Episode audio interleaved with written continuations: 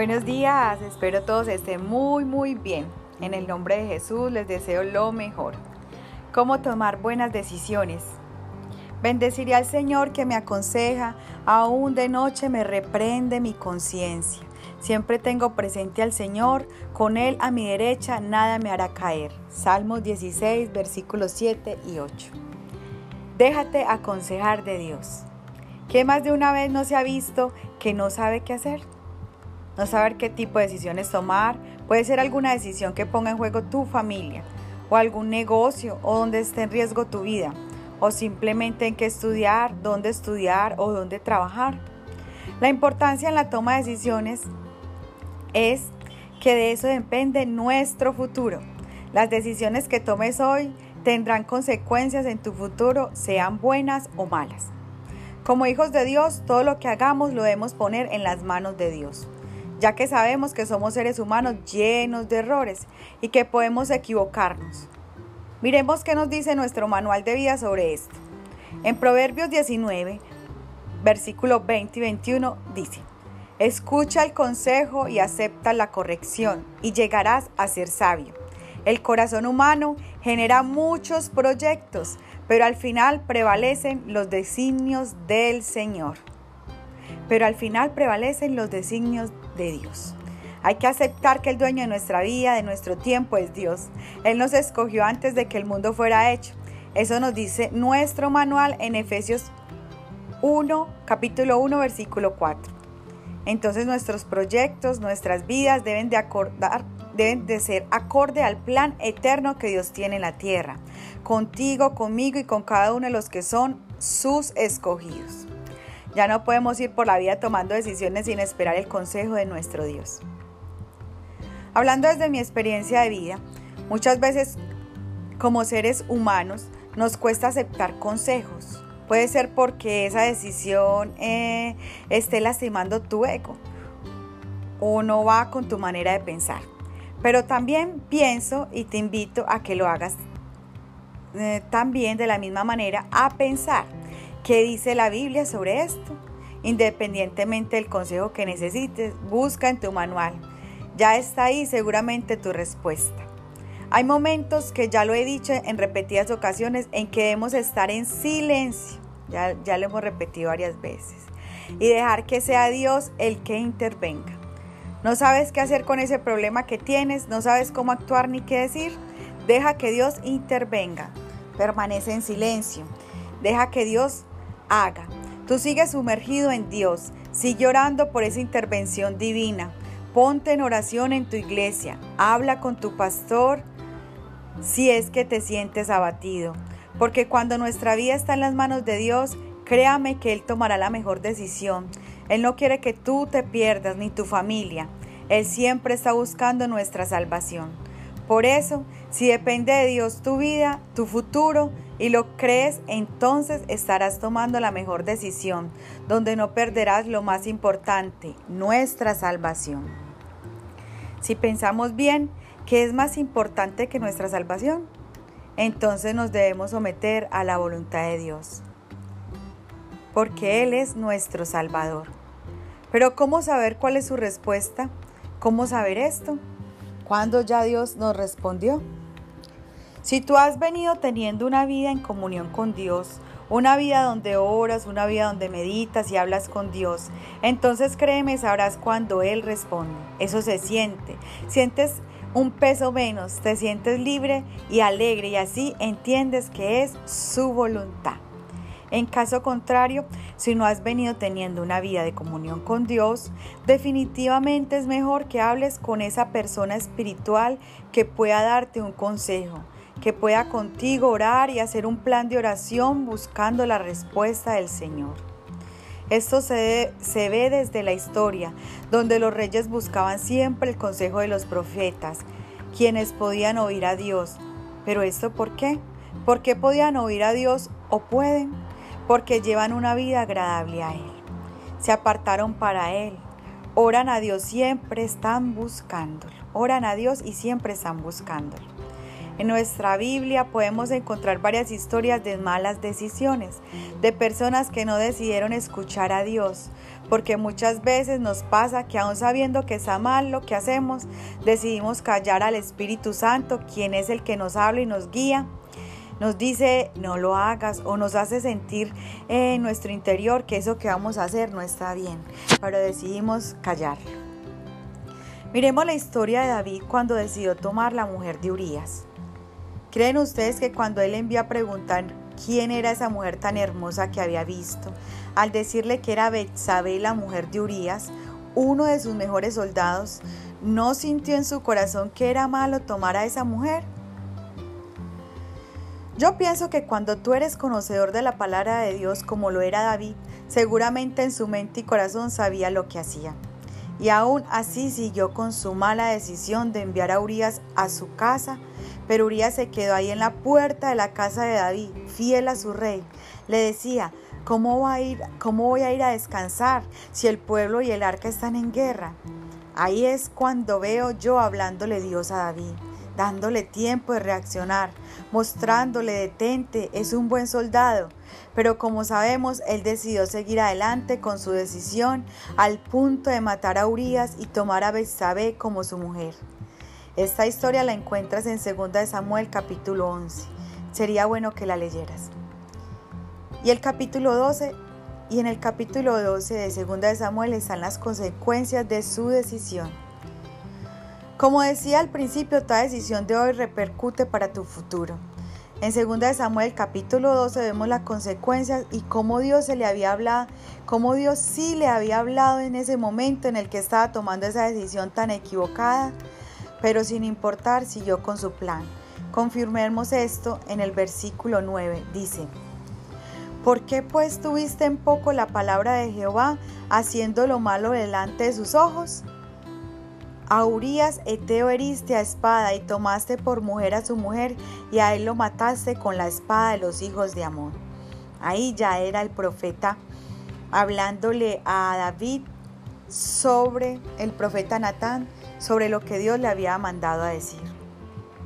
Y sigue diciendo, por lo cual ahora no se apartará jamás de tu casa la espada por cuanto menospreciaste y tomaste la mujer de Urias Eteo para que fuese tu mujer Así ha dicho Jehová.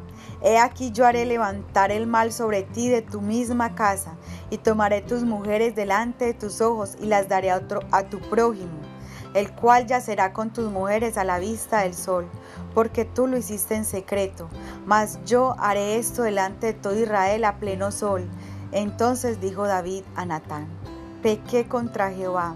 Y Natán dijo a David, también Jehová ha remitido tu pecado, no morirás. Mas por cuanto con este asunto hiciste blasfemar a los enemigos de Jehová, el hijo que te ha nacido ciertamente morirá. Esa está en 2 de Samuel, desde el versículo 9 a eh, 2 de Samuel, capítulo 12, desde, desde el versículo 9 al 14. Y esa fue la consecuencia de David.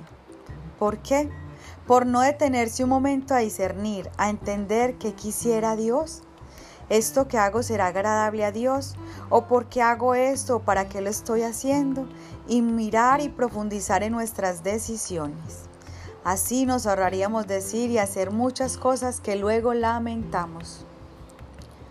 También podríamos hablar del rey Saúl, del rey Usías, pero ¿por qué les fue tan difícil aceptar la voluntad de Dios? El problema básico es el orgullo. El problema básico de esto es el orgullo. Muchas veces tenemos una opinión muy alta de nuestra valía, de nuestra, de nuestra opinión personal o de lo que somos. Miremos ahora un ejemplo de un hombre de la Biblia de personas de, que se dejaron aconsejar. Hablemos de Moisés quien recibió consejo esta vez de un hombre de, de un hombre de su suegro, porque muchas veces debemos acudir a personas, pero personas con experiencia de vida que nos puedan ayudar en la toma de decisiones.